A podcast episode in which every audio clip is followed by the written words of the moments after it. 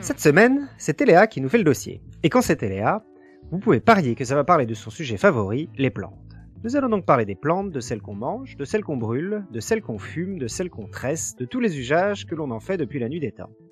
Et cette science qui étudie tous ces usages, c'est l'ethnobotanique. Nous sommes le mercredi 19 février 2020, bienvenue dans le 401e épisode de Podcast Science. Ce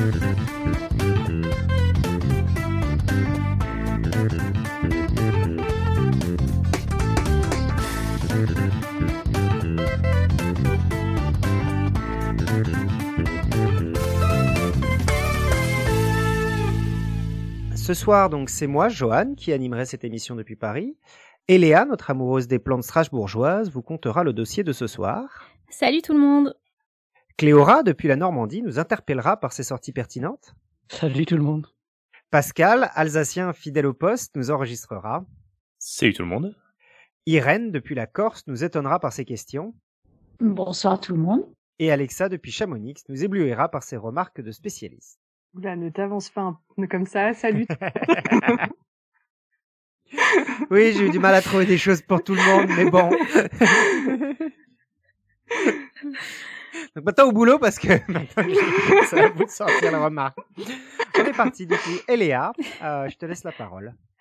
Merci pour ce tour de table incroyable. Euh, alors je savais pas vraiment comment euh, commencer ce dossier. D'habitude quand les gens euh, font un dossier sur euh, l'ethnobotanique, ils commencent par une introduction du style les hommes ont de tout temps utilisé les plantes. Alors euh, j'aime j'aime pas trop cette intro, même si c'est en substance probablement pas faux.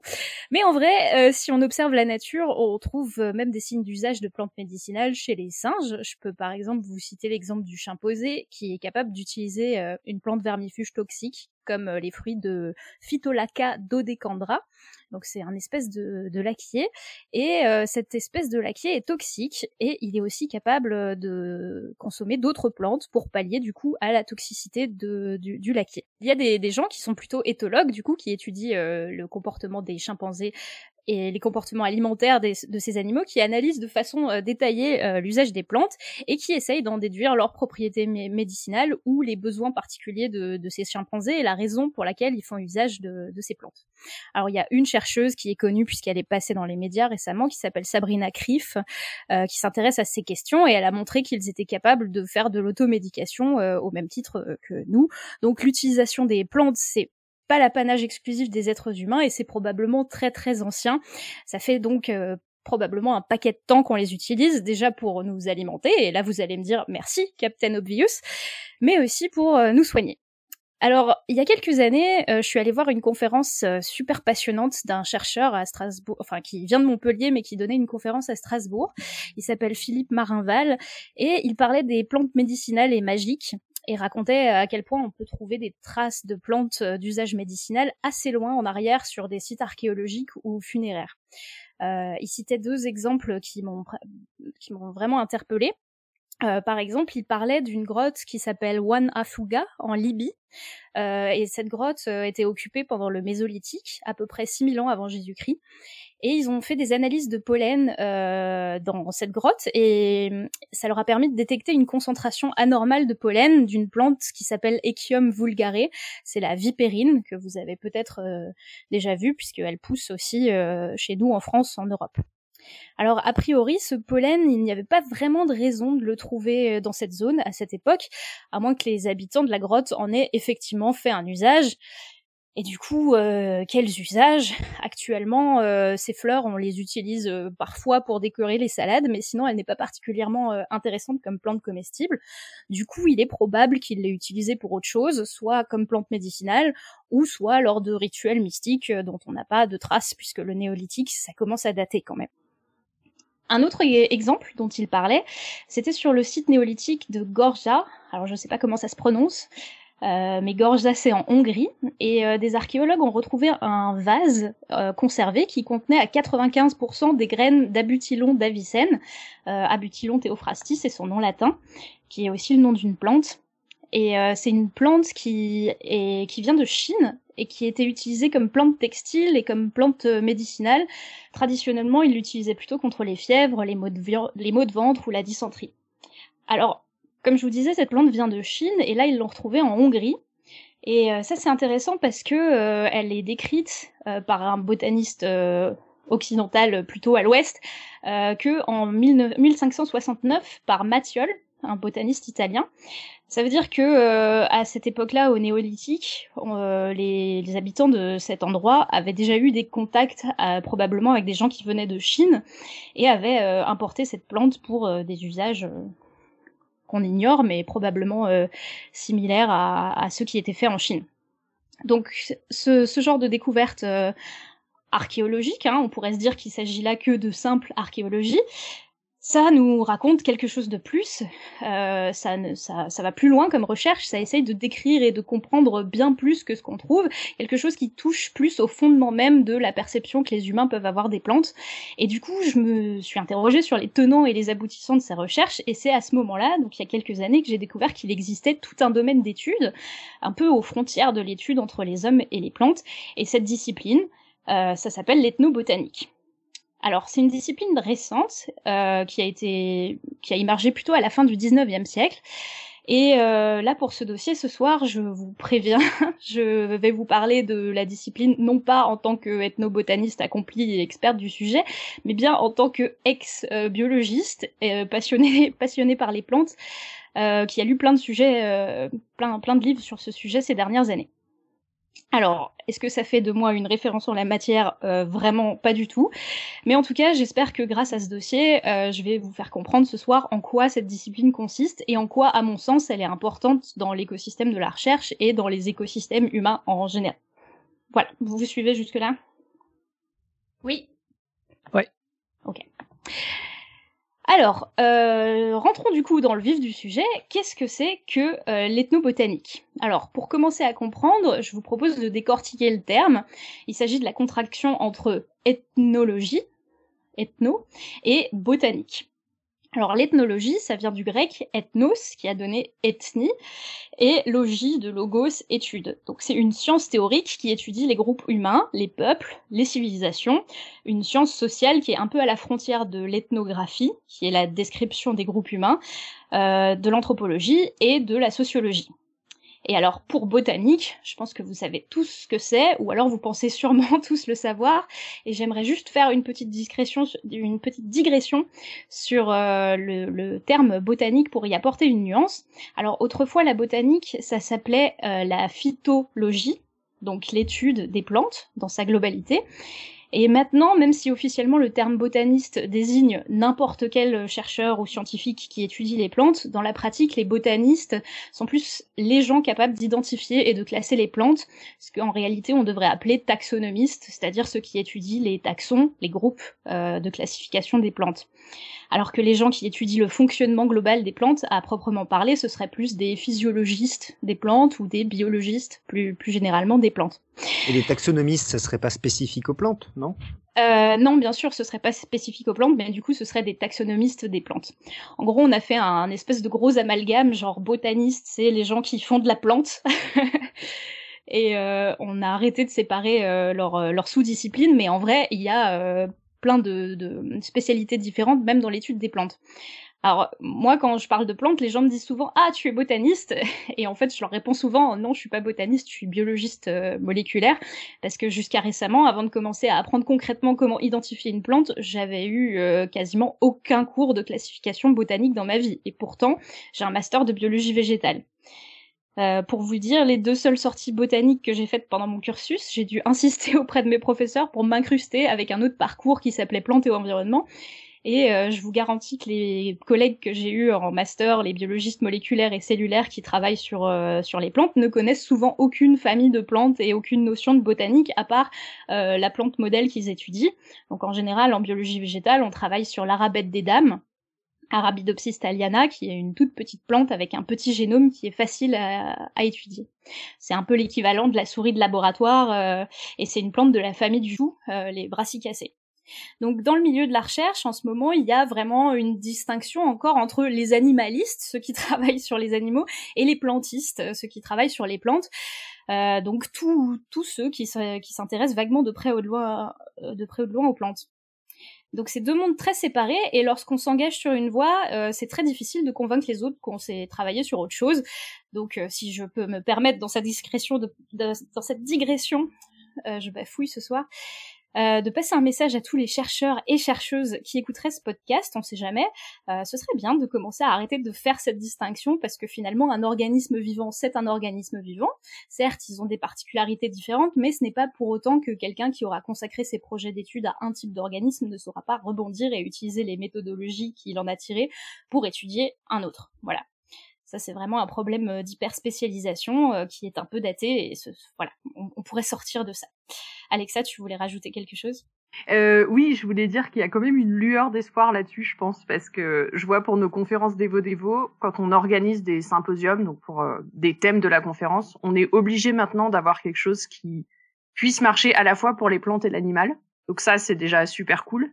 Et euh, je pense qu'avec la génomique aussi, de plus en plus, vu que l'étude des génomes, comme tu l'as très bien dit, euh, en fait, on s'en fiche un peu que ce soit une plante ou un animal. J'ai l'impression qu'on voit quand même de plus en plus d'études euh, qui mixent les deux. Euh, voilà. Donc juste pour dire que je pense qu'il y a un mouvement justement des plantistes pour réussir à, à, unifier de plus en plus, en tout cas dans certaines disciplines, ce qui Ouais, ouais. Mais du coup, vous avez des journaux séparés, animaux plantes, des conférences séparées, ou vous pouvez publier dans les mêmes journaux, bah, vous avez les mêmes conférences? Souvent euh, c'est séparé, mais euh, voilà, il commence à y avoir des journaux qui publient euh, les deux types d'études, etc. Donc, alors le, problème vient aussi du fait que globalement les études en végétal sont moins financées que les études en animal. Du coup, il y a moins de résultats et du coup moins de gros articles à gros impact et donc moins de gens qui soumettent à des gros journaux sur les plantes. Voilà.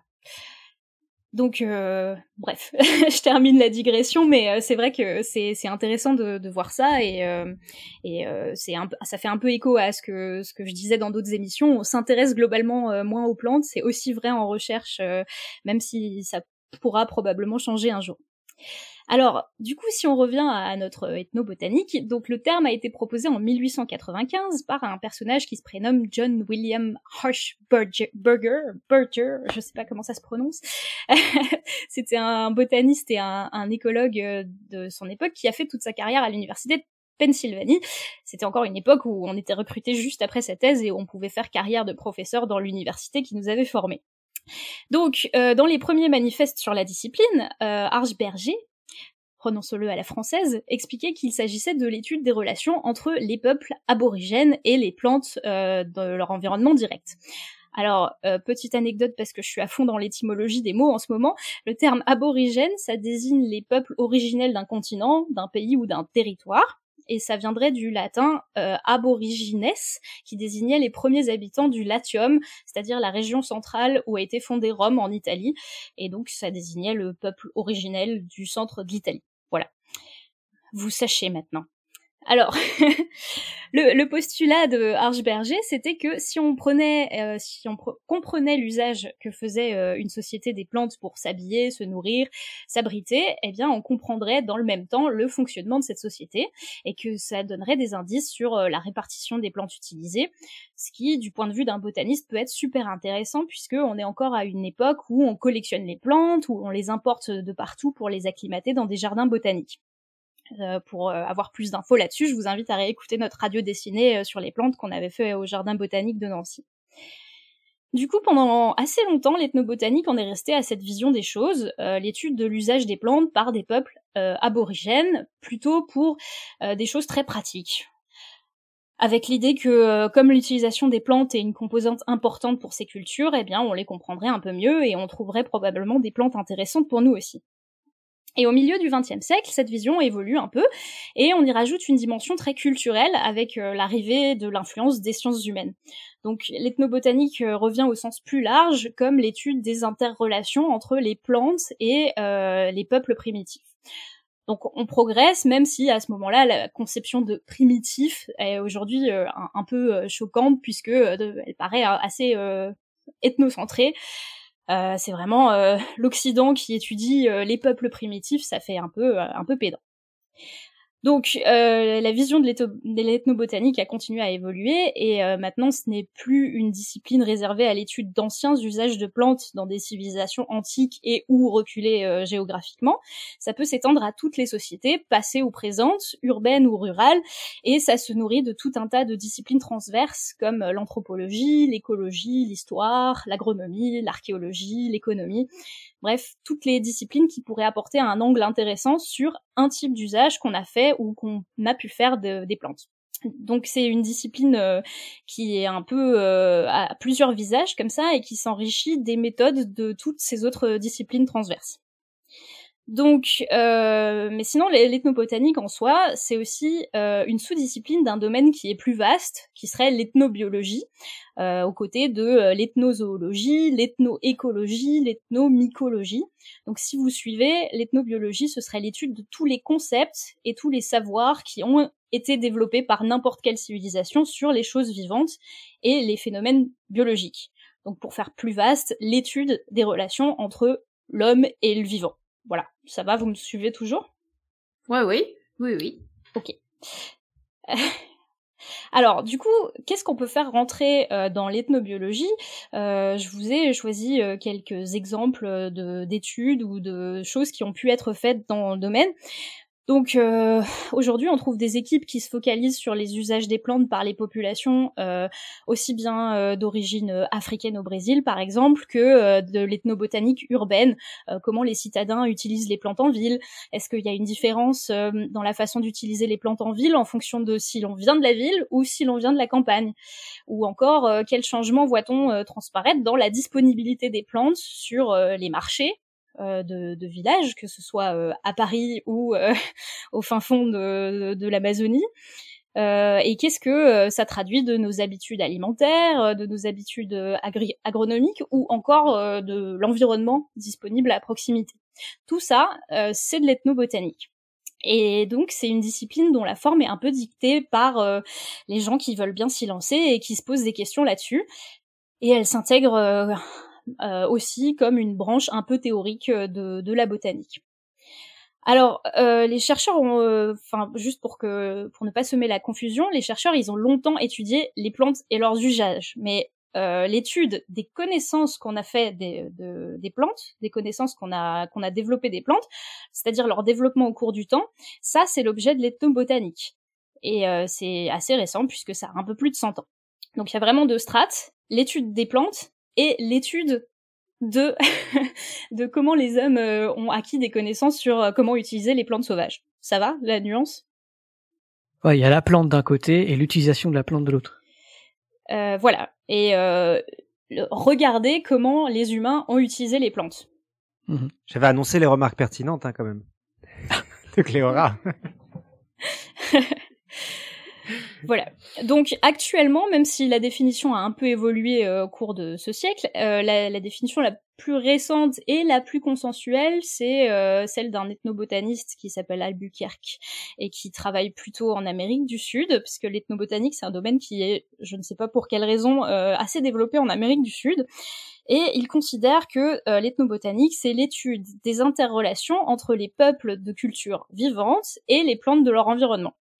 Du coup, euh, l'usage des plantes par des civilisations du passé, ça devient réservé à un sous-domaine qui s'appelle la paléo-ethnobotanique ou l'archéo-ethnobotanique, et les anciens usages de plantes sur des plus courtes échelles, donc dans un passé proche, donc suffisamment courtes pour qu'on ait des témoignages écrits par exemple, ça relèvera plutôt de l'ethnobotanique historique.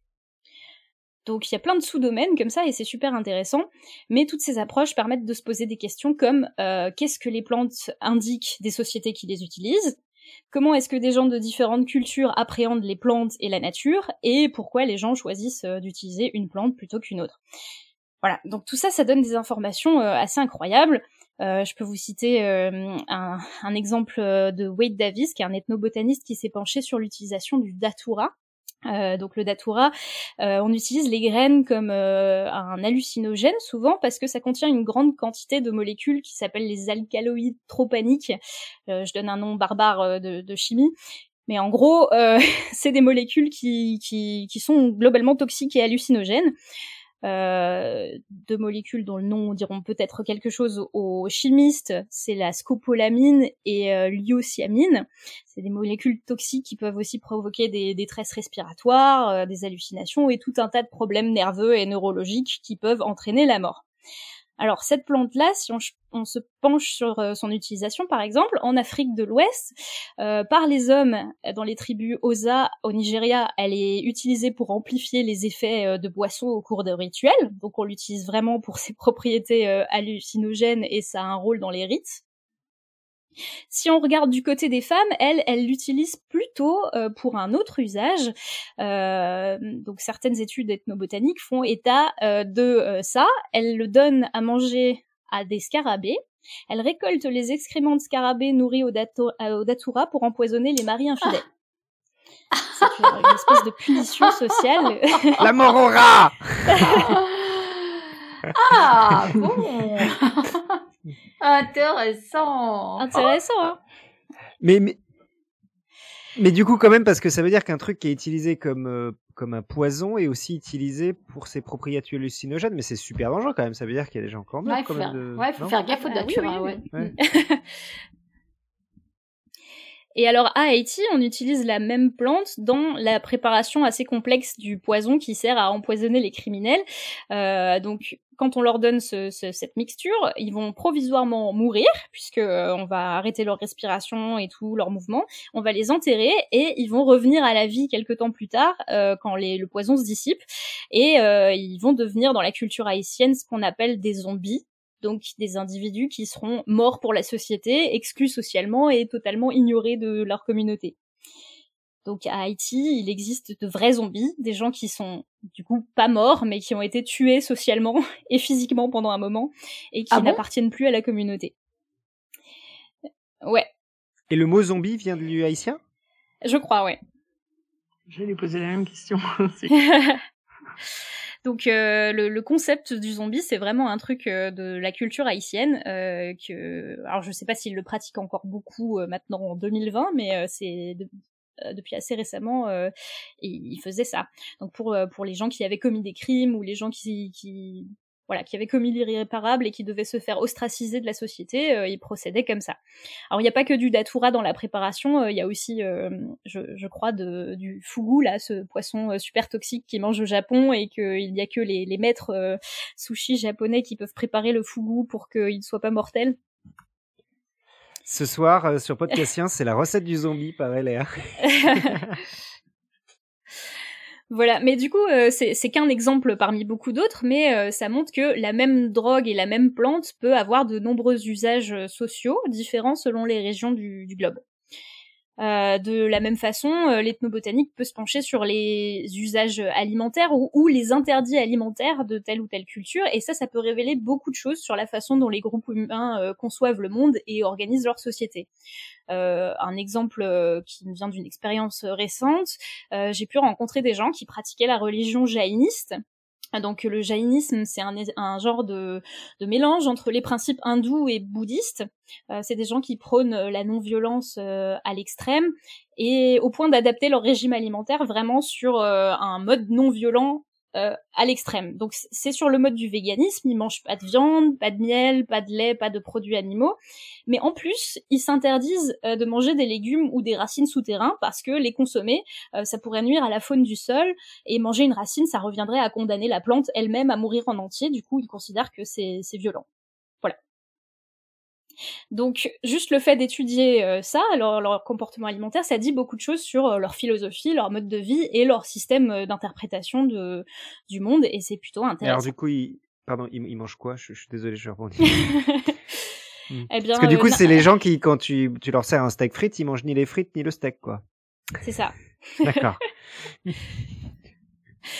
Euh, ouais, c'est c'est pas un régime euh, euh, alimentaire euh, évident. D'ailleurs, euh, les gens que j'ai croisés vivaient en Angleterre et me disaient que c'était très très difficile de trouver des trucs à manger. Mais en gros, tout ce qui est une plante qui se cueille au-dessus du sol, ça va. Ça va, ça, ça, ça, laisse quand même beaucoup de choix. Hein. oui, parce qu'en Irlande, il serait mort hein, parce qu'il y a que des patates là-bas. C'est pas faux. Euh, voilà, donc tout ça pour dire que euh, les usages des plantes peuvent impa- impacter euh, des sociétés, mais aussi vice-versa, la structure de pensée d'une société peut impacter l'usage que l'on fait de telle ou telle plante. Alors, certains ethnobotanistes se sont posé la question de qui utilise les plantes, et là encore, il y a des choses intéressantes. Par exemple, en Éthiopie, ils se sont rendus compte que les connaissances sur les plantes médicinales, c'était plutôt l'apanage des hommes, alors qu'au Brésil, ce sont plutôt euh, les femmes qui connaissent les propriétés médicinales des, plantes. Même si à l'échelle du globe, globalement, il y a euh, une espèce de de- d'équité entre euh, entre les connaissances réparties entre les hommes et les femmes. Voilà, il y a aussi euh, des gens qui se sont intéressés sur euh, euh, la, la classe sociale des gens qui ont les connaissances sur les usages des plantes. Ils se sont rendus compte que dans pas mal de pays du globe, en fait, les personnes plus pauvres euh, sont souvent plus instruites ou ont plus de connaissances sur les plantes sauvages que euh, les, gens euh, plus éduqués, tout simplement parce que bah, peut-être ils sont plus en contact avec la nature, ne serait-ce que pour se chauffer ou s'alimenter, n'ayant pas les moyens d'aller en ville acheter du gaz ou dans des supermarchés où tout est déjà prêt à l'emploi. Donc ils sont obligés d'avoir ces connaissances sur les usages puisqu'ils peuvent pas faire autrement. Euh, il semblerait aussi que les personnes les plus âgées euh, aient plus de connaissances sur les usages des plantes. Alors là, on peut se poser la question est-ce que c'est parce qu'on a une meilleure expérience, une plus longue expérience de la vie, ou est-ce que euh, c'est parce que globalement dans notre société, on a tendance à aller vers euh, un, un illettrisme botanique et le fait de, savoir de moins en moins de choses sur les plantes qui nous entourent? Voilà, donc se poser toutes ces questions et, et comprendre toutes ces interrelations, c'est vraiment le métier de l'ethnobotaniste. Voilà, je sais pas si vous avez des questions là-dessus. Non, moi j'ai pas de questions. Pas vraiment. Ok. Alors, du coup, euh, c'est intéressant parce que c'est une science qui a quand même euh, l'air euh, assez... il y a beaucoup de questions à se poser, on sait pas trop quelle méthodologie euh, euh, utiliser, et du coup, je, suis allée un, peu chercher dans des manuels d'ethnobotanique quel genre de méthode ils pouvaient utiliser pour euh, étudier ça. Ça, ça a pas l'air super évident, c'est pas un truc qu'on peut forcément mesurer et tout ça. Donc, comme dans toutes les sciences, en fait, il y a des méthodes qualitatives et des méthodes quantitatives qu'on peut utiliser. Et en ethnobotanique, la méthode qualitative la plus utilisée, c'est l'interview. C'est-à-dire que le chercheur va tout simplement aller rencontrer des gens et leur demander de parler d'une plante ou de la citer. Alors ça a l'air plutôt simple, euh, mais reposer sur euh, une ou plusieurs personnes pour recenser des usages, c'est pas toujours évident. Si, je vous dis en interview, euh, citez-moi toutes les plantes que vous utilisez en salade, voilà, on peut faire le test maintenant. Alexa, qu'est-ce que tu utilises comme plante en salade? Euh, je prends de la roquette et après euh, j'aime bien mettre des fleurs, genre des fleurs mauves, des trucs comme ça. Voilà. Bah, si je te demande d'être exhaustive, tu vas probablement me dire voilà de la laitue, de la roquette, de la Des mâche. endives, des endives. Puis tu vas Des voilà, endives. des endives. Et euh, tu vas peut-être bloquer un peu euh, au bout d'un moment et euh, après 30 minutes tu vas dire ah merde j'aurais pu aussi dire euh, le pissenlit, la tomate, euh, la carotte euh, et, et plein d'autres choses. Du persil, des herbes, des trucs, ouais. Voilà. Donc du coup, il y a, un biais qui est lié à, bah, euh, la façon dont les gens euh, peuvent mobiliser leurs euh, leurs souvenirs et une liste de choses. Il y a un biais qui est lié à, la mémoire des participants et il y a aussi un biais qui est lié à la désignation qu'on peut faire de telle ou telle plante, parce que il faut bien réfléchir à la façon de construire les, questions aussi. On pourrait passer à côté d'une information. Et les, chercheurs en ethnobotanique, ils considèrent qu'il y a trois types d'interviews, celles qui sont structurées, où toutes les questions quasiment sont fermées, on- donc oui, non, ou alors une seule réponse. Celles qui sont semi-structurées, où chaque question peut se permettre de rebondir sur une autre, un peu comme un épisode de podcast science, quand on invite quelqu'un, euh, on prépare des questions à l'avance, mais on se permet de digresser et de rajouter des questions si l'envie s'en fait sortir. Et il y a des, des interviews qui sont totalement non structurées, et là, il s'agirait plutôt d'une conversation libre dans laquelle il faut sortir toutes les informations nécessaires. Alors, euh, un des résultats d'interviews non structurées que moi j'ai beaucoup aimé découvrir, c'est euh, le travail d'un gars qui s'appelle Alain Renaud. C'est un ethnobotaniste français qui a passé du temps dans le sud, euh, donc à Garrigues, Cévennes et euh, au Mont-Lozère. Et au cours d'entretiens avec des personnes âgées euh, sur la flore et ses usages euh, lo- localement, il s'est rendu compte que les enfants qu'ils étaient euh, avant, dans le passé, à 10 ans à peine, étaient bien plus compétents et bien plus initiés aux plantes que les enfants actuels. Et il s'est posé la question de euh, la façon dont ils avaient pu acquérir ces savoirs. Et du coup, euh, lors des interviews qu'il a retranscrit parfois mot pour mot dans un livre euh, que j'ai récupéré qui s'appelle Le savoir en herbe, autrefois la plante et l'enfant. Il raconte comment les enfants du début du siècle utilisaient les plantes soit à l'école, soit à la maison pour les corvées, ou soit simplement pour jouer. Euh, alors, je peux vous citer quelques exemples. Par exemple, combien d'entre vous savent que en tordant la tige de plantain, on peut projeter les fleurs à la façon d'un pistolet comme ça et faire un pistolet? Moi, Ça je fait- sais. Moi, Ouais. je savais, ouais. Moi aussi, je savais. Moi, oui. Moi aussi. Putain, on est des garçons de la campagne. hein. Ouais, ouais. c'est ça. Voilà, euh, qui, qui s'est déjà amusé à mettre euh, une tige euh, dans la gueule de la fleur de sauge euh, pour voir les étamines descendre comme ça, ça fait un espèce de balancier et c'est un mécanisme qui s'active lorsque les abeilles et les bourdons viennent collecter le nectar au fond de la fleur. Euh, le système de balancier permet de leur coller du pollen aux fesses pour qu'elles aillent féconder une autre fleur à côté. Euh, vraiment à l'insu de leur plein gré. Et du coup, en mettant un petit cure-dent ou euh, un petit stylo, on peut faire descendre comme ça les étamines et ça fait vraiment un truc qui bouge à l'intérieur de la fleur. C'est c'est assez marrant à faire. Euh, voilà, je- euh, qui s'est déjà amusé à faire euh, des poupées avec les épis de maïs. Donc les épis de maïs, au sommet de l'épi de maïs, il y a la, la fleur mâle qui, qui a le pollen, et puis les épis de maïs, c'est les parties femelles, et donc les, les stigmates, les stigmates c'est vraiment l'organe femelle de de la fleur, ça fait des espèces de cheveux comme ça au- au-dessus de l'épi de maïs, et donc euh, on rabat les feuilles de l'épi de maïs et ça fait des petites poupées comme ça euh, avec lesquelles on peut jouer. Donc si vous avez habité à la campagne, probablement que vous avez dû faire euh, un de ces trucs étant petit, et euh, si pas, euh, peut-être que vous ignorez que c'était possible. Mais en tout cas, il s'est rendu compte que grâce à ces jeux-là, le fait de transmettre juste l'utilisation de plantes en jouets, ça permettait aux enfants de campagne d'apprendre les noms des plantes et d'apprendre à, quoi pouvaient servir les plantes juste en les observant et en les utilisant. Pour le jeu. Euh, donc ce genre de collecte, ça permet d'avoir accès à une strate de savoir euh, empirique qui, si on ne le répertorie pas, euh, risque peut-être de, se perdre, vu que les gens maintenant, en particulier en Occident, ils ont de moins en moins accès à la nature et à l'environnement, à moins d'en faire la démarche volontairement. Alors, une autre approche qu'utilisent les ethnobotanistes, c'est de découvrir par soi-même les usages des plantes, c'est-à-dire en s'assimilant complètement à la société dans laquelle ils vivent.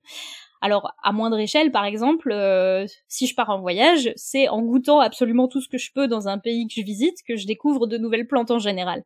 Et la façon dont elles sont consommées, alors moi j'ai plutôt l'exemple de l'Asie parce que c'est une partie du monde que j'ai plus visité. Euh, récemment, j'ai découvert comme ça l'existence d'une plante qu'on appelle la menthe poisson ou le poivre de Chine. Euh, donc au Vietnam, ils utilisent ça en accompagnement des nems et effectivement, c'est une plante qui a une odeur de poisson et un goût un peu ferreux comme ça, euh, mais ils la mangent crue. Voilà. Alors qu'en Chine, ils la mangent plutôt, euh, enfin ils mangent plutôt la racine, plutôt en légumes, euh, cuit par exemple. Euh, Joanne, je sais pas si tu as goûté cette euh, cette plante euh, au Vietnam. Et bah, je sais pas. euh, non, je peux oui, peut-être. J'ai mangé des nems là-bas, donc peut-être j'en ai mangé. C'est vraiment une plante euh, qui sent le poisson et que, que je connaissais pas et qui pousse dans d'autres régions d'Asie, mais au Vietnam, ils l'utilisent vraiment que pour euh, manger avec les nems quasiment et, et voilà, je, je l'ai découverte comme ça. Alors récemment aussi, euh, en visitant un marché vietnamien, euh, bah, j'ai découvert que le Mimosa pudica, vous savez la plante sensitive là qui intéresse tout le monde parce que euh, quand on la touche, elle se ferme. Et ben sur les marchés au Vietnam, ils vendent les racines que j'avais jamais vues. Euh, c'est des racines euh, qui ont euh, une espèce de gaine blanche un peu poreuse comme ça. Quand on la touche, ça sent assez mauvais. D'ailleurs, les, scientifiques pensent que c'est un- une espèce de mode de défense contre les parasites dans les racines, le fait de sécréter des substances qui ont une forte odeur. Et les gens m'expliquaient que voilà, ils mangeaient ça et alors que même euh, la racine sentait mauvais. Et en cherchant, j'ai découvert que effectivement, euh, ils ont pas mal du euh, la racine de Mimosa pudica, ça a pas mal d'usages comme antiparasitaire ou pour soulager le mal de dents là-bas. Voilà. Donc en, se promenant et en observant ce qu'il y a dans les marchés, en goûtant des choses, eh ben on peut trouver des usages qu'on connaissait pas et réfléchir un peu autrement à comment utiliser chaque partie de la plante. Alors la, la difficulté encore une fois, puisque aucune méthode n'est parfaite, c'est que euh, bah déjà il y a la barrière de la langue. Hein et puis ensuite, c'est difficile de se placer en tant que chercheur dans une autre communauté, puisque le but ce serait de vraiment vivre comme les gens et de plus être considéré comme un étranger pour que les gens soient le plus possible dans une posture de vie quotidienne plutôt que dans une posture de, de démonstration, genre ah regarde j'utilise celle-là pour parce que ça biaise l'étude. Voilà. Donc, euh, je, vous, je, je, vous, explique comme ça les, les problèmes d'ethnobotanistes euh, qui, peuvent rencontrer pendant leurs études. Alors, euh, et est-ce que c'est vrai que, par exemple, la plante jaune là, qui, est-ce que ça enlève vraiment les verrues? Parce que ça, c'était aussi un truc qu'on faisait quand on était petit. La kélidoine ouais. Euh, la kélidoine, du coup, c'est euh, l'herbe aux verrues. en, nom vernaculaire, elle a un latex orange, jaune-orange, comme ça. Euh, qui contient euh, effectivement des, molécules euh, alcaloïdes qui, normalement, en quelques semaines d'utilisation, te, font sécher ta verrue. Mais parce que c'est irritant et corrosif et voilà. Alors, est-ce est que c'est aussi efficace que les traitements antivirus verrues? Je ne pense pas, mais apparemment ça marche. Euh, voilà. Donc une, autre méthode qui est intéressante euh, sur laquelle j'ai lu, euh, c'est de reposer sur des recueils historiques. Donc on peut partir de listes de plantes, d'inventaires d'usage ou même de documents concernant les récoltes ou les modes de culture. ça, ça marchera probablement si on fait l'étude sur une société récente qui a une méthodologie d'inventaire, mais il y a un autre problème qui se pose à ce moment-là, et c'est celui de la nomenclature et de l'identification des plantes parce que dans chaque pays et dans chaque langue, chaque culture a son propre vocabulaire pour désigner une plante. Euh, par exemple, rien que chez nous en français, euh, si vous prenez l'herbe au charpentier, par exemple, euh, ça peut désigner l'achillée millefeuille, Achillea millefolium, ça peut désigner le sanicle d'Europe, Sanicula europea, le plantain, la carmentine, la petite consoude, Enfin bref, il y en a plein d'autres. Donc quand quelqu'un vous dit ah oui, utilise l'herbe au charpentier, c'est la porte ouverte à, à toutes les toutes les dérives. Et inversement, si euh, vous prenez une plante comme la mâche, euh, dont le nom latin c'est Valerianella locusta, euh, il peut y avoir des tonnes de noms communs. Par exemple, dans certains endroits, on l'appelle blanchette, ou boursette, ou clairette, ou herbe des chanoines, ou oreillette, ou valérianelle, ou doucette, ou galinette. enfin bref, il y a, y, a y a tout un tas de choses qui, peut, qui peuvent euh, faire qu'on se mélange les pinceaux dans les inventaires si on n'a pas le bon nom latin associé au listing. Mais alors, créer ces listings, ça demande aussi d'avoir des échantillons de chaque plante utilisée décrite dans des herbiers. Euh, pour pouvoir vérifier s'il s'agit bien de la bonne plante et si le botaniste euh, sur le terrain ne s'est pas planté dans son identification, parce que des fois les différences entre les espèces c'est vachement subtil. Voilà. Et, euh, donc maintenant on se dit c'est plus vraiment un problème, on a tous une nomenclature euh, binomiale, euh, mais c'est pas le cas dans, tous les pays du monde. C'est-à-dire que bah voilà il y a encore euh, des gens dans certaines parties du globe qui ne connaissent pas la nomenclature euh, binomiale et les noms latins parce que tout le monde n'apprend pas la botanique telle qu'elle est enseignée maintenant en Occident. Et, euh, et, même nous, faut se rappeler que nos systèmes de classification, ils ont beaucoup changé et qui changent encore. Avant le système euh, de Linné, avec euh, le nom de genre et le nom de l'espèce, il y a eu Mathiol, le fameux botaniste italien là, dont, que j'ai mentionné tout à l'heure, qui classait les plantes dans des catégories comme arbre, buisson, sous-buisson ou herbe, ce, qui, ce qui ne veut plus rien dire maintenant parce que c'est juste la forme que prend la plante, mais ça ressemble pas à des familles botaniques qu'on a actuellement. Donc lui, euh, ce gars-là, on, l'a considéré comme le premier taxonomiste et puis est passé derrière euh, Linné, hein, qui a proposé la classification en tiroir ou la classification en boîte. Et maintenant, on utilise une classification qui s'appelle la classification phylogénétique, qui est basée sur les relations évolutives entre les différentes espèces. Donc c'est euh, le fameux arbre, quand vous vous le représentez, hein, c'est un peu ce ce qu'avait proposé Darwin, euh, l'arbre du vivant avec euh, tel organisme qui qui évolue à partir de tel organisme et ainsi de suite. Donc on est passé sur un système de classification comme ça. Voilà. Alors euh, sur la, taxonomie comme ça et les classements euh, que peuvent faire les, gens en fonction des, sociétés, euh, c'est aussi une discipline qui s'appelle l'ethnotaxonomie du coup. Et, ça c'est intéressant parce que globalement, il semblerait que peu importe la société dans laquelle on se trouve, tout le monde essaye de ranger et de différencier les plantes. Voilà. Donc toutes les civilisations et toutes les langues ont à peu près les mêmes boîtes on appelle ça des ethnoclasses, euh, qui correspondraient aux différentes formes de vie déjà. Donc, par exemple, dans toutes les langues, on trouve la distinction entre poisson, serpent, insectes, arbres, herbes. Euh, dans beaucoup de, de, sociétés, on a aussi des ethnogenres. Donc ça, c'est des distinctions un peu plus subtiles. Genre parmi les arbres, on aurait bah, le tilleul, le chêne, le noisetier, etc. Et puis ensuite, on a les ethno-espèces. Donc euh, on est capable de faire la distinction entre le tilleul à grande feuille, le tilleul commun, le tilleul blanc, euh, le tilleul arc-en-ciel. Je dis n'importe quoi, mais vous voyez l'idée. et, euh, et puis enfin, dans certains cas, dans certaines langues, euh, on a souvent des ethno-sous-espèces, c'est-à-dire qu'on désigne seulement les variétés importantes pour euh, l'économie de la dite société. Par exemple, vous, vous êtes capable de dire euh, que cette pomme, c'est une pomme golden ou que c'est une pink lady parce que vous les mangez et qu'elles ont des goûts très différents. Ça reste des pommes. Donc, globalement, ce que l'ethnotaxonomie montre, c'est que tous les humains globalement ont besoin de classer le vivant euh, un peu à sa façon, euh, peut-être pragmatiquement pour pouvoir l'utiliser avec une espèce de logique euh, sur tout ce qui nous entoure et la façon dont, ces sociétés le font peuvent aussi en dire long sur les intérêts des gens et le système de pensée. Par exemple, dans une langue qu'on connaît pas, le fait d'avoir un très long nom et une très longue désignation précise euh, dans une tribu d'Amazonie par exemple, euh, ça peut traduire le fait que cette plante est plus importante et que c'est plus important de la distinguer dans le détail par rapport à une autre. Ce genre de choses. Voilà. Je le mentionne parce que je trouve ça super intéressant. Alors, euh, du, côté des, méthodologies euh, plus quantitatives, il y a pas mal d'ethnobotanistes ces derniers temps qui essayent du coup de, de rajouter une rigueur vraiment avec des chiffres euh, sur, sur cette discipline. Et ils font des trucs comme essayer de quantifier le nombre de fois où la mention de telle ou telle plante revient dans des recueils par exemple, ou dans des listes, ou dans des conversations ou euh, dans d'autres études d'ethnobotanique pour essayer de donner une idée de quelle espèce est la plus importante pour telle ou telle société. Euh, partant souvent du postulat que plus elle est importante, plus la société euh, dépend de cette plante pour sa survie directe. Et donc, par ce, ce, genre de biais, ils essayent de mettre en évidence ce qu'ils appellent des espèces clés, euh, clés de voûte euh, dans la culture. Donc en anglais, ils appellent ça Cultural euh, Keystone Species, euh, CKS. Et, euh, et, donc ils essayent de vraiment mettre l'accent sur ces quelques CKS pour comprendre comment fonctionne telle ou telle société.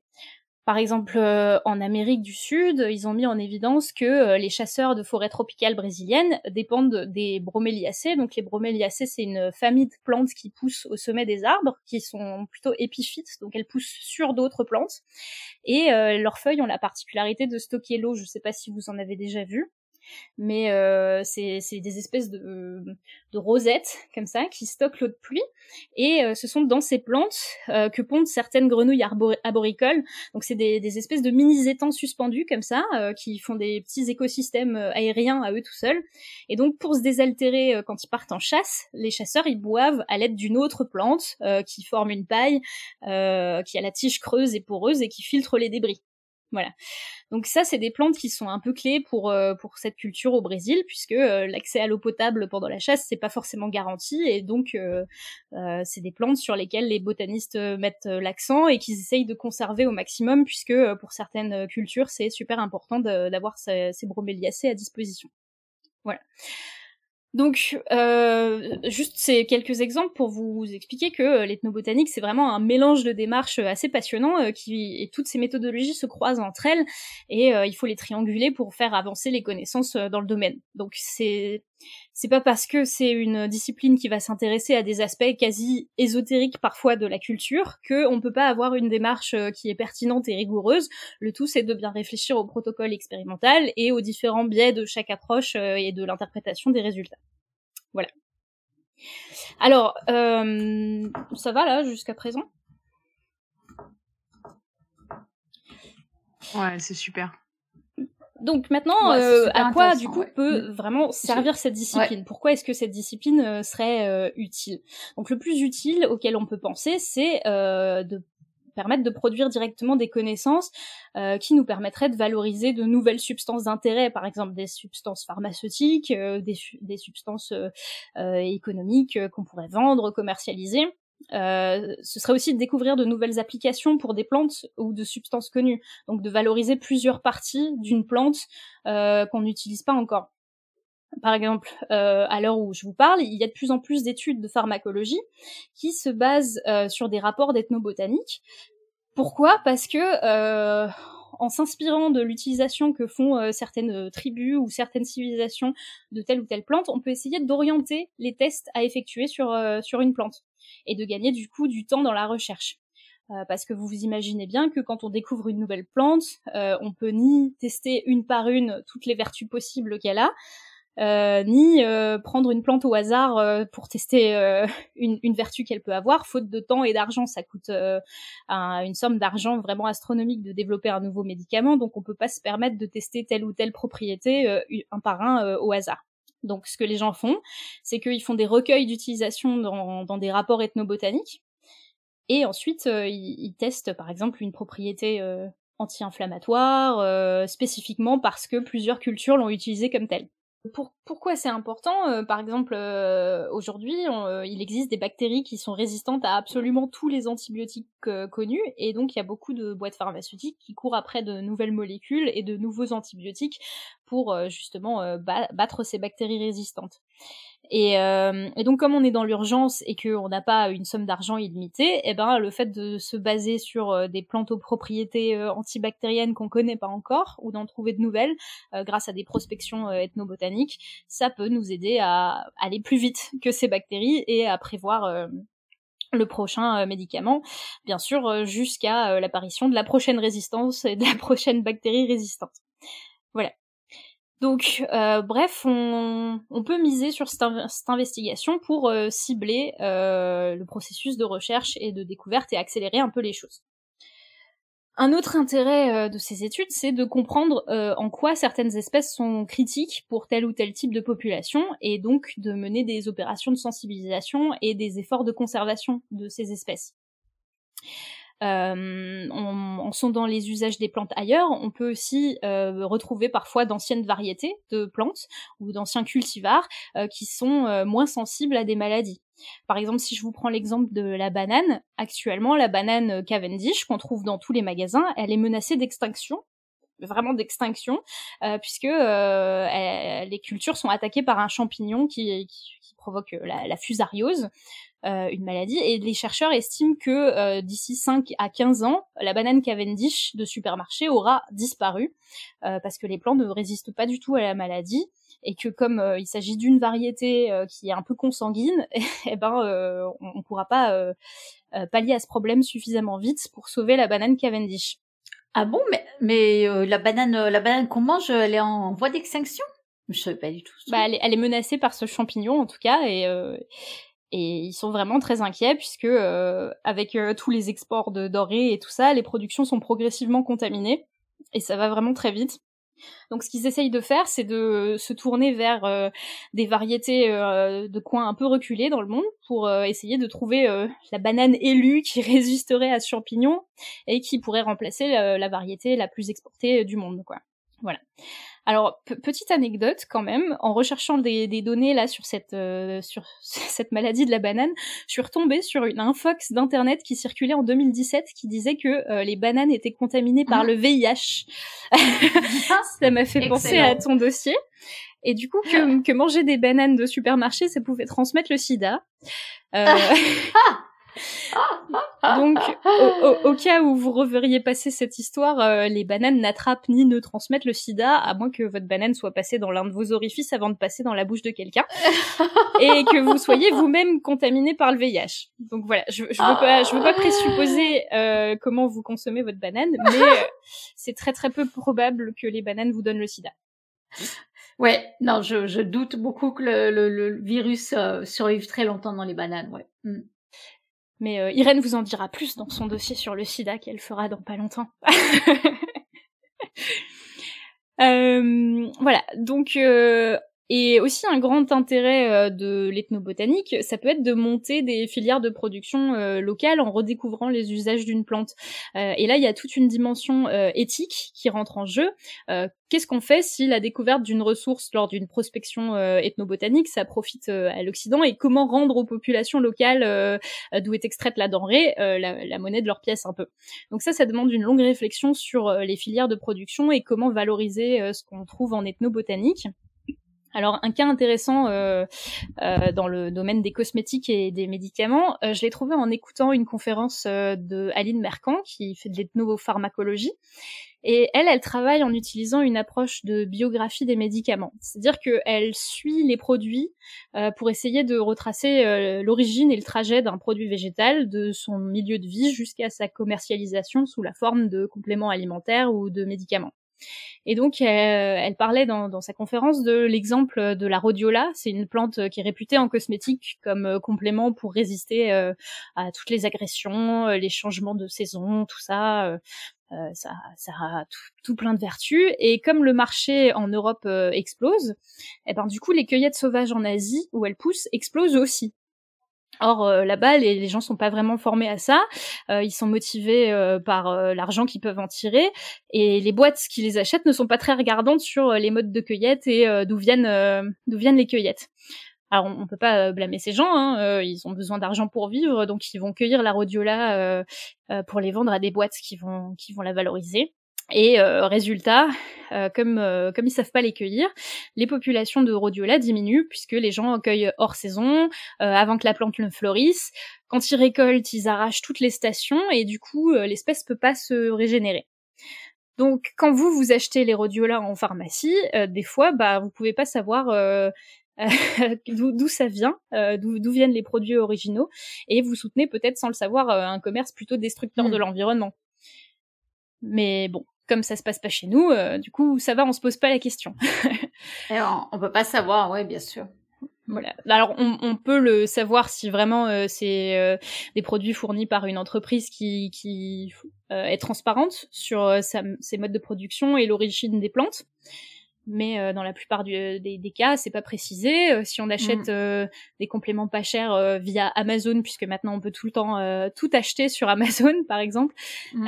on sait jamais trop d'où ça vient et quelles conséquences ça a pour pour l'environnement. alors que c'est des, des, compléments alimentaires qui souvent ont été réalisés en s'inspirant de l'utilisation qu'on en faisait en Asie. voilà, donc ça, ça, ça, profite à nous et ça détruit l'environnement local. Alors on a, globalement le même problème euh, chez nous. Hein. On a eu le même problème ici avec l'arnica. Euh, donc c'est la fameuse plante euh, anti-bleu. on l'a cueillie pendant très longtemps, un peu à l'arrache dans la montagne, et puis maintenant elle est protégée et sa cueillette est vraiment strictement encadrée sur des sites bien particuliers. Il y a une station ici en Alsace au Markstein et tous les tous les ans, tous les herboristes et les producteurs de plantes médicinales ont le droit, doivent faire une demande spéciale et ont le droit de cueillir une certaine quantité de plantes à cet endroit-là, euh, tout le temps à la même période, c'est très encadré. Mais avant qu'on en arrive là, euh, eh ben, les gens cueillaient euh, un peu n'importe comment et, c'est pour ça que l'espèce est menacée quoi. Du coup, euh, on peut aussi se demander qu'est-ce que qu'est-ce qui se passe quand la demande dépasse la capacité de production. en ce moment, avec l'explosion de l'aromathérapie par exemple et l'utilisation des huiles essentielles, parfois ça peut devenir une catastrophe pour l'environnement. Il y a eu une grande mode récemment de l'huile essentielle d'hélicryse euh, l'immortel qu'on trouve en Corse. Tu dois connaître Irène. Oui, tout à fait. C'est très très très connu ici. Les gens adorent. C'est vraiment une plante euh, vraiment corse que les gens utilisent beaucoup. Oui. Mm. Ouais. Donc en, en, Corse, il y en a pas mal. C'est une grosse station. Euh, c'est une plante qui est réputée, euh, son huile essentielle est utilisée aussi contre les contre les bleus. Et euh, c'est une plante qui a connu des ruptures de stock parce que euh, bah, les grosses stations en Corse maintenant, elles doivent être un peu protégées et les demandes sont beaucoup trop importantes pour euh, pour ce que ce que ça produit quoi. Bah, elle pousse partout quand même. On la trouve partout. Honnêtement, dès qu'on va se balader, on la trouve. Hein. Oui. Bah, en, en PACA, par exemple, elle est protégée, tu vois. D'accord. Donc euh, la, Corse c'est vraiment une station. Maintenant il commence à y avoir euh, des, des, cultures un peu euh, protégées. Mais il y en aurait pas assez pour répondre à toute la demande et Mm. euh, c'est enfin voilà c'est aussi un effet de mode qui fait que euh, l'huile essentielle devient un produit euh, incontournable et euh, est-ce que c'est vraiment incontournable? Euh, faut, faut Mm. se rappeler que euh, maintenant tout le monde fait ses produits écologiques de nettoyage maison et tout on est super fiers on rajoute des huiles essentielles euh, parce que euh, ça a une odeur sympa mais à chaque goutte euh, bah si on l'utilise pour euh, nettoyer nos toilettes par exemple euh, euh, il y a beaucoup de gens qui rappellent ça c'est plusieurs brassées de plantes qui, qui s'envolent. Pour donner une idée, juste 15 millilitres d'huile essentielle de mélisse, ça, fait, ça, ça prend 100 kilos de plantes fraîches, euh, Wow. distillées. Ah ouais. ouais. Donc, euh, donc il y a des plantes qui ont des, des meilleurs rendements. Euh, par exemple, le, le lavandin, ça produit jusqu'à 3 kilos d'huile pour 100 kilos de fleurs, mais ça reste assez peu. Euh, sachant qu'on les achète par flacon de 20 à 50 millilitres euh, et qu'il y a des milliers de personnes qui en achètent chaque jour et toujours euh, plus de gens parce que euh, les huiles essentielles c'est sympa, ça sent bon et on peut nettoyer des trucs avec. ça fait quand même beaucoup de plantes qui sont produites juste pour ça quoi. Mais Ah, on nettoie pas les trucs avec les huiles essentielles, non si. C'est pour parfumer, non? Ah non, non. Et c'est dans les dans les produits nettoyage, on en met des huiles, ouais. Mais si ça coûte aussi cher au millilitre, c'est, c'est- enfin, ça, ça fait cher le nettoyage de toilette quand même, non? Enfin, Je sais pas. je- Oui, non, voilà, mais euh, donc le- l'aromathérapie c'est plus euh, à usage médical normalement, mais maintenant avec le do it yourself, euh, tout le monde en utilise euh, pour ses produits euh, ménagers quoi. Et Bah. les cosmétiques aussi. Les cosmétiques maison aussi. Ouais. Et, euh, mais du coup, est-ce que, enfin, moi, je me demandais, en général, quand on utilise des huiles essentielles et tout, c'est des gens qui sont souvent sensibilisés à l'environnement, euh, avec un côté écolo. Du bah coup, ouais. Est-ce que ça, les gens en parlent? Enfin, moi, j'en avais jamais entendu parler, par exemple. Enfin, je savais pas que ça, que ça pouvait être un problème aussi important. Euh, Alors maintenant, il y a, il y a des filières, euh, il y a des filières euh, bio euh, où voilà, il y a des productions de, de lavande exprès pour faire des huiles essentielles en France, qui du coup c'est, c'est, c'est- enfin tu peux tracer l'origine de ta plante, mais dès que tu as une huile essentielle euh, qui vient d'Asie ou d'Australie ou d'Amazonie ou j'en sais rien, quand c'est une plante tropicale un peu euh, étrange, bah tu peux jamais être sûr d'où ça vient et De qui sont les ouais. fournisseurs et comment ce truc est cueilli et s'il y en aura encore dans 10 ans, tu vois. Et ouais. Ouais. Ouais. Donc ça, c'est un truc euh, que, que- auquel, auquel on pense pas souvent. Mm. Et justement, des études ethnobotaniques peuvent mettre le doigt sur ces questions-là. Euh, et c'est pas plus mal de questionner euh, certaines pratiques ou euh, de repasser au crible des trucs qu'on fait sans y penser, en se disant que, en se disant que c'est bien quoi. Alors bon, pour, pour rester sur un côté un peu plus positif, des fois ça peut se passer bien aussi. Hein Euh, je donne un exemple banal. euh, si on prend euh, chez nous l'ail des ours, en ce moment ça commence la saison.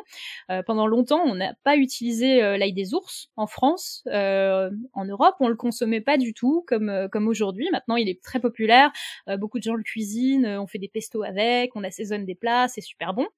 Euh, et ça, c'est un exemple de plante néo-traditionnelle, c'est-à-dire qu'on l'utilisait pas et elle est revenue en grâce récemment justement euh, grâce euh, à des travaux d'ethnobotanique qui concernaient plutôt les pays de l'Est ou les pays du Nord, où c'était consommé comme première source de vitamine C à la sortie de l'hiver en gros. Donc c'est des études qui sont qui sont revenues d'autres gens qui utilisaient ce truc et on s'est dit ah super ça se mange. Et en plus c'est bon. Ah ben voilà. Et maintenant c'est super euh, à la mode. Et puis euh, il y a plein de gens qui en cueillent. Et euh, voilà. Il y en a plein en Alsace. C'est Mm. super. Ah. Et ça, mais de l'ail des ours, c'est comme l'ail, ça se. C'est de la même famille Ouais. mais c'est pas c'est pas la même plante. Donc ça fait des feuilles vertes en- à la sortie de l'hiver là t'en as jamais vu? Il me semble que oui, euh, mais ça, ça sent un petit peu comme l'ail aussi, non? C'est ça? Ouais Et ouais ça, a eu une odeur euh, aillée ouais Ouais, et des fleurs euh, similaires aussi, oui. ça fait des jolies fleurs blanches euh, ça fait aussi des petits bulbes euh, des petits bulbes d'ail euh, Mm, mm, mm. Ouais, voilà c'est très très très très bon ouais, il y en a beaucoup en Corse aussi, je crois. Si je me trompe pas, je, je crois qu'il y en a beaucoup. En montagne aussi, ouais. dans Ah, les c'est Alpes. ça, ouais. ouais. Donc maintenant on valorise ce truc alors qu'avant euh, on, on, on l'utilisait pas trop et on s'en foutait un peu, euh, on le laissait dans les forêts. Et maintenant c'est vraiment devenu un truc qu'on peut utiliser, qu'on peut vendre et puis euh, il y a de plus en plus de, de, boîtes locales qui utilisent de l'ail des ours pour faire euh, des tapenades, des pestos, des machins, des trucs. Donc c'est c'est c'est c'est pas mal comme exemple de valorisation de trucs qu'on a à portée de main. Et euh, un, un, autre exemple que j'ai découvert il y a pas longtemps et qui là est plus euh, encourageant, euh, ça se passe à Lénoir près de Tintane en Mauritanie. Et les villageois ont appris à, à utiliser le palmier doum, le doumier. Donc c'est un palmier en latin qui s'appelle Iphene tebaïca. Euh, et notamment, euh, ils utilisent les fruits et les feuilles du palmier. Euh, les femmes du village, elles ont appris à convertir les noyaux de fruits en charbon. Et c'est un charbon qui est moins cher que le, charbon euh, normal et qui est plus intéressant d'un point de vue énergétique, qui en plus ne fait pas de fumée quand, euh, quand il brûle. Et du coup, ils valorisent ce qui était un déchet euh, pour stimuler l'économie locale. Et elles ont aussi redécouvert l'usage de la poudre et de la coque en cuisine. ça fait une, épice aromatique qui ressemble un peu, qui pourrait être l'équivalent de, de la cannelle ou de la vanille. Euh, ça permet aussi de créer ce qu'ils appellent le raquel, c'est de la nourriture pour le bétail. Du coup, elles utilisent tout le fruit. les feuilles, ça sert à protéger les sols pour développer le maraîchage. ça sert un peu dans la construction, pour faire des toits, etc. je, vous mets, je vous mets dans les notes d'émission une vidéo sur, sur ce cas. Et ça, c'est vraiment un exemple de valorisation et de gestion de ressources assez exemplaire qui a été possible du coup par le biais de l'ethnobotanique en euh, listant vraiment tous les usages et en essayant de, de façon créative de remettre ces usages au profit d'une société et d'une communauté. Voilà. Donc, euh, toute, toute, la question pour cette discipline qui est assez nouvelle, c'est de savoir quelles questions se poser exactement et comment ces questions vont pouvoir bénéficier à toutes les communautés concernées. Euh, globalement, euh, les travaux d'ethnobotanique de ce siècle et le regain d'intérêt pour les plantes sauvages récemment, avec euh, les mouvements qu'on peut voir partout de retour à la nature, de défiance vis-à-vis de l'industrie, ça, ça a un aspect positif, c'est que on essaye de rebattre un peu les, les cartes et d'interroger l'engrenage de consommation dans lequel on est et, et on fait pas trop attention euh, aux dérives qu'il y a derrière. Et donc, l'ethnobotanique, en étudiant nos rapports et nos comportements vis-à-vis des plantes, euh, ça nous aide à revoir nos positions, à réfléchir un peu sur notre environnement et à revoir un peu euh, notre place nous-mêmes au sein de l'écosystème. Et du coup, avec un peu de naïveté et d'optimisme, parce que ça fait du bien de temps en temps, euh, on pourrait se dire que c'est une bonne chose, parce que euh, bah, plus de citoyens conscients de l'importance des plantes pour la vie quotidienne en tant qu'humains, c'est plus de citoyens qui se sentent concernés par la protection de l'environnement. Et donc, plus de votes et d'actions pour des initiatives de protection de la nature. Donc, est-ce que l'ethnobotanique sauvera le monde? Peut-être pas, mais est-ce que ça peut nous faire ouvrir des yeux sur quelque chose euh, qui vaut la peine de défendre nous-mêmes parce qu'on peut l'utiliser? Eh ben, peut-être. Voilà. Et du coup, euh, je, je, finis euh, le dossier sur euh, un peu cette note positive en, en, disant que moi, l'ethnobotanique, c'est une discipline que j'ai découvert il y a pas longtemps et que je trouve hyper intéressante pour tout ce qu'elle peut apporter sur ce plan-là pour mm. tout le monde. Voilà. Ouais, je trouve ça super intéressant aussi.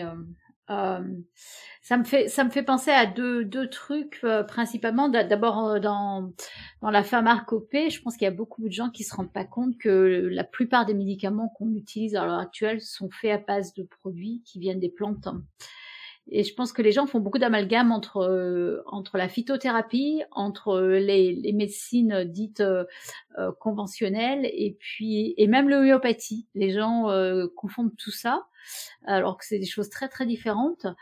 Et, et, je pense que les gens vraiment se rendent pas compte que bah, la plupart de nos médicaments, ça vient des plantes en fait. Euh, l'aspirine, euh, depuis l'aspirine jusqu'à euh, beaucoup beaucoup de molécules euh, contre plein de maladies qui viennent qui viennent des plantes, tout, tout ce qui est maladie contre problèmes cardiaques, les problèmes, enfin presque tout tous nos médicaments viennent de là. Donc ça, c'est, je trouve ça super intéressant. Et puis, je pense que ton, ton dossier aussi me fait penser à un autre truc euh, complètement différent, mais le problème du quinoa, euh, qui a été une plante qui est relativement récente en, Europe et qui était vachement utilisée notamment au Pérou par les populations. C'était la, nourriture de base des, des, gens euh, au Pérou. C'était un peu comme chez nous la pomme de terre. Puis quand les Européens, ils ont commencé à la découvrir, euh, découvrir le quinoa, ils sont aperçus que c'était une plante qui avait plein de propriétés intéressantes, notamment et très riche en protéines. Ils ont commencé à l'importer. Et ça crée des gros problèmes au Pérou, en fait, parce que euh, bah, les, les, populations de base peuvent plus acheter le, le, quinoa, en fait, parce que ça devient très cher. Et c'est euh, super problématique, en fait. Bah, il y a eu le même problème euh, pour le maïs un peu avant, hein, parce que le maïs, ça vient pas de, de chez nous, hein, ça vient d'Amérique du Sud. Il y a eu le même problème euh, pour la patate, et puis globalement, il y a le même problème à chaque fois que l'Occident découvre un truc un peu original que Ouais. Qu'on n'a pas chez nous. du coup, ça, ça crée une inflation, tout ça. Et pareil, se rendre compte de ces problèmes-là, ça, ça fait aussi réfléchir sur nos modes de consommation et sur si oui ou non on est prêt à cautionner ce que ça implique pour euh, les sociétés dont on a pris le, le la, la, culture euh, en termes d'utilisation de plantes, quoi. Ouais, tout à fait. Hein. Mm. Voilà. Et pour l'aspect euh, pharmaco, du coup, euh, c'est vrai que beaucoup, quasiment tout, toute la pharmacopée vient originellement de plantes. Alors une petite nuance quand même, c'est que maintenant produire tous les médicaments qu'on utilise à partir de plantes fraîches et d'extraction de mm. plantes, ça, ça, coûterait trop cher et du coup l'essentiel non, vrai. Euh, Bien de sûr. médicaments, euh, c'est quand même euh, issu de synthèse, soit partielle, soit totale de molécules. Donc euh, c'est la même molécule que celle qui venait de la plante, sauf que on la produit euh, nous-mêmes euh, au lieu d'utiliser la plante parce que ce serait beaucoup trop cher et on n'aurait probablement pas la ressource de produire autant de cachets d'aspirine. Absolument. Mais même maintenant, toute la pharmacopée est encore issue de molécules de plantes. Ah, bah, bien sûr. Enfin, à l'origine, oui. Oui, oui, enfin, parce que l'aspirine, je savais, mais enfin, si tu parles, je sais pas moi, d'un maladie contre, enfin, pardon, d'un médicament euh, contre une maladie, euh, je sais pas, euh, Parkinson, c'est les, les médicaments qu'on utilise, c'est de la pharmacie bah, souvent, ouais. Euh, il y, a, y a aussi quelques molécules qui viennent euh, d'animaux, des fois d'éponges, de coraux, de choses comme ça. Mais c'est globalement des plantes. Euh, si tu prends le, les chimiothérapies, le taxol en chimiothérapie, ça mm. vient de l'if. Ouais, la colchicide, je sais pas, le, le la colchicide, tous les, il y a beaucoup de, de, médicaments de régulation du rythme cardiaque qui sont extraits de plantes. oui, oui, tout à fait. Mm euh, la, la, digitaline de la digitale. Euh, la digitale, voilà, je pensais à ça. Il y, en a des, des centaines mm. d'exemples. C'est vrai que euh, c'est très riche. Et alors, euh, il y a, alors, en fait, je voulais faire un, un dossier vraiment sur euh, l'histoire des plantes médicinales spécifiquement. C'est pour ça que je suis pas trop rentrée dans les détails. Euh, mais il y a hmm. cette, euh, cette ambiguïté effectivement de euh, est-ce qu'on utilise des remèdes traditionnels, naturels, qui viennent de plantes, sachant que les plantes à l'origine ont inspiré notre pharmacopée?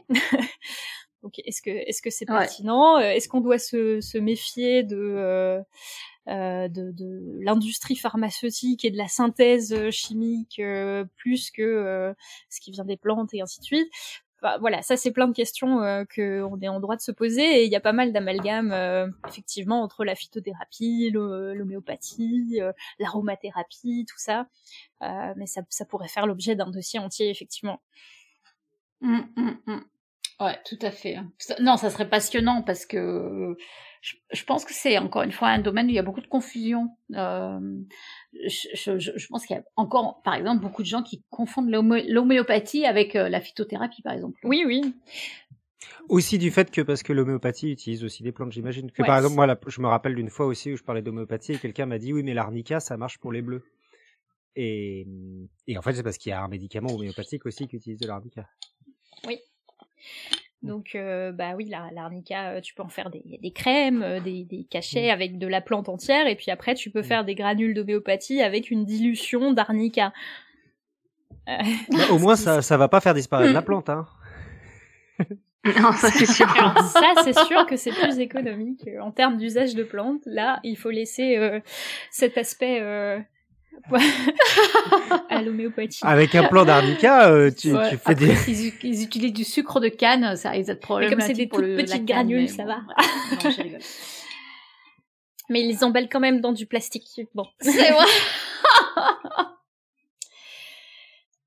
Enfin voilà, ça aussi c'est un domaine euh, super intéressant, euh, mais qui, qui est super polémique parce que euh, effectivement les gens n'ont pas tous les tenants et les aboutissants. Euh, L'aromathérapie c'est des concentrés de molécules vraiment à l'extrême puisque c'est les huiles essentielles, c'est c'est pas un truc que nous on fabrique, c'est un truc mm. que les plantes produisent euh, comme comme composé de défense contre des des pathogènes et tout ça. Euh, ça a vraiment une fonction biologique dans la plante et nous ce qu'on fait c'est concentrer ce truc en distillant les plantes pour pour euh, concentrer ces molécules et les utiliser nous. Voilà. Donc c'est un, un, un truc euh, très très actif euh, qu'on Ouais. utilise euh, bah, des fois euh, pas de façon très très euh, cartésienne. mais- et, Bah, euh, ça peut même être dangereux. euh, Il y a des, Ouais, y a eu des histoires avec des, notamment des femmes enceintes Ah, qui avaient utilisé certaines huiles euh, et qui, qui peuvent avoir même des propriétés abortives, par exemple. Ouais. mhm. Donc, Et là, euh, il y a l'amalgame de, bah, comme c'est une plante, Mm, euh, ça mm. peut pas me faire de mal. Voilà. Après, il y a aussi plein d'amalgames à cause de euh, Ouais, plein de théories qui ont été euh, élaborées au cours des derniers siècles. Hein, euh, entre le Moyen Âge et maintenant, il y a plein de d'experts médecins qui sont passés, qui ont apporté telle ou telle théorie sur tel ou tel usage des plantes. Par exemple, la théorie des signatures. Je sais pas si vous avez entendu parler de Mm. ça. Mais c'est le fait de dire que si une plante pousse dans tel environnement, euh, par exemple un environnement euh, humide, eh bien elle aura telle propriété sur euh, des maladies euh, qui ont plus lien avec l'humidité ou, la sécheresse, etc. Ou alors dire que une plante qui a la forme, bah, ah, je peux vous citer l'exemple de la mandragore qui est très pertinent. La mandragore, sa racine, elle a la forme d'un bébé humain. Elle a une espèce de forme humanoïde comme ça. Et donc, euh, bah, les Ah. gens au Moyen Âge se sont dit, puisque ça a la forme du corps entier, et ben du coup c'est une plante miracle, ça soigne tout, toutes les parties du corps. Euh, donc il y a eu plein de, mythologies autour de la mandragore euh, en disant que ça, so- ça soignait tout, et finalement euh, la plupart de ces vertus sont, sont pas des vraies vertus. La noix, ça a une forme de cerveau, donc ça soigne les maladies du cerveau. La pulmonaire, ça a une forme de poumon, donc ça soigne les, bronchites. Ce, genre d'associations ont été beaucoup faits et on les retrouve, encore maintenant dans des livres de phytothérapie. Donc des fois, par chance, ça a marché. C'est-à-dire qu'on a réussi à vérifier des usages euh, en se rendant compte que effectivement euh, telle plante euh, qui ressemblait à un foie soignait effectivement le foie. Mais c'est pas la majorité des cas et il y a beaucoup d'associations erronées qui sont faites à cause de cette théorie des signatures qui date du Moyen Âge et qui n'a pas été euh, re- rechangée depuis.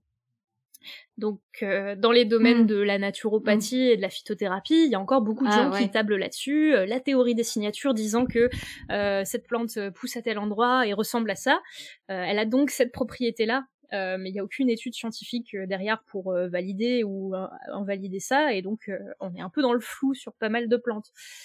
Voilà, donc c'est c'est un peu diffi- difficile de faire la part des choses sur telle plante. Et puis il y a il y a un gros problème aussi, c'est que il y a les usages traditionnels. Donc qu'est-ce que les plantes, euh, enfin que- quelles plantes ont été utilisées pour quel usage par plein de gens différents. Euh, et donc est-ce que ça suffit à dire que cette plante, euh, à défaut d'être efficace, au moins elle n'a pas de danger, quoi? Et, euh, et d'un autre côté, est-ce qu'on peut réellement euh, tester toutes les Mm. propriétés de toutes les plantes qui ont été détruites, décrites? Euh, Je pense pas qu'on ait les, les financements pour faire ça et on n'a pas tout fait, on n'a pas tout testé, donc euh, il y a un espèce de flou constant entre les données qu'on a euh, qui viennent de l'empirisme euh, le plus total et les données qu'on a euh, de euh, sur le, le côté scientifique qui sont pas complètes, quoi, pas exhaustives.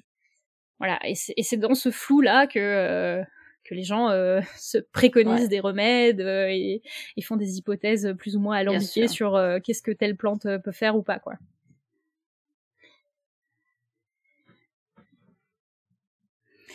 Il faut que Après, tu reviennes ouais. de... Hop, pardon. Bah, je, je repensais, je, je pensais du coup à toutes euh, toutes ces histoires de médecine euh, traditionnelle, médecine chinoise, médecine parallèle. Oui, il y a beaucoup euh, de croyances et Mhm. euh, que Et euh, en, ce moment, il y a de plus en plus ouais. d'instituts qui se créent dans des pays comme ça, euh, en Chine, euh, en Inde, euh, là où il y a beaucoup de traditions euh, médicales qui sont différentes de la médecine euh, Mm. occidentale, euh, pour justement vérifier telle ou telle plante. Donc, encore une fois, on oriente, par exemple, en, en médecine chinoise, si on dit que telle plante sert à tel tel truc, et ben du coup, ils vont directement aller tester si effectivement euh, la plante a euh, telle propriété anti-inflammatoire et donc euh, ça, ça, ça avance petit à petit, mais euh, d'ici à ce qu'on ait tout vérifié Ouais. et euh, remis à jour euh, tout- toutes les médecines traditionnelles, euh, il va encore se passer euh, beaucoup de temps. Oui, oui, oui, c'est compliqué. Il faudrait ouais. que tu reviennes nous faire un épisode Non, ouais, non. sur les, les plantes médicinales. euh. Enfin, j'espère que t'as pas tout dit aujourd'hui. D'accord. Ah non, il y en a à Mm. dire. Mm, mm. Très ouais. bien. Euh, je vous propose de passer au quiz du moment. Est-ce que tu peux nous le rappeler, Irène? Oui, bien sûr. Alors, euh, le quiz, euh, donc, c'est c'est une question à savoir si c'est une info ou une intox. Et celle du moment, c'est est-ce que les abeilles des champs vivent mieux que les abeilles des villes? Donc, est-ce une info ou une intox? On attend impatiemment vos réponses scientifiques. Et nous répondrons donc à l'occasion de la roue libre de la semaine prochaine, si je ne dis pas de bêtises. Euh, voilà. Et du coup, bah, maintenant, c'est l'heure de la citation d'Eléa. euh, alors, du, coup, j'avais pas vraiment de citation euh, super euh, pertinente, mais j'ai quand même trouvé un, extrait euh, de texte que j'ai lu en, en, faisant des recherches pour ce dossier. donc, ça vient d'un ethnobotaniste qui est pas vraiment mondialement connu, qui date de 1988, mais qui est cité dans plusieurs manuels d'ethnobotanique et qui, je trouvais, s'appliquait bien à, à d'autres sciences que l'ethnobotanique. donc, ça dit plus ou moins ceci. Euh, il dit que le vrai chercheur actif aujourd'hui se pose des questions comme de quel genre de connaissances avons-nous besoin, lesquelles voulons-nous, à qui cette connaissance est-elle destinée et à qui va-t-elle bénéficier. Donc c'est Borda en 1988 qui a dit ça et euh, je trouve que c'est si, si c'est une considération qui est très vraie en ethnobotanique, je trouve que c'est une question qui pourrait aussi s'appliquer à la recherche en général, parce que sans ce questionnement, mm. euh, il y a peut-être une perte de sens euh, à la recherche. Euh, finalement, est-ce que le, le chercheur réfléchit encore à, à, aux tenants et aux aboutissants de la recherche et qu'est-ce que ça va pouvoir apporter dans la société? Voilà, c'est une petite réflexion là-dessus. Voilà. Et un de ces quatre, on, si on ose, on, aura, on pourra faire un, podcast sur la philosophie des sciences, parce que voilà, ta, ta, citation me fait absolument penser à ça, oui.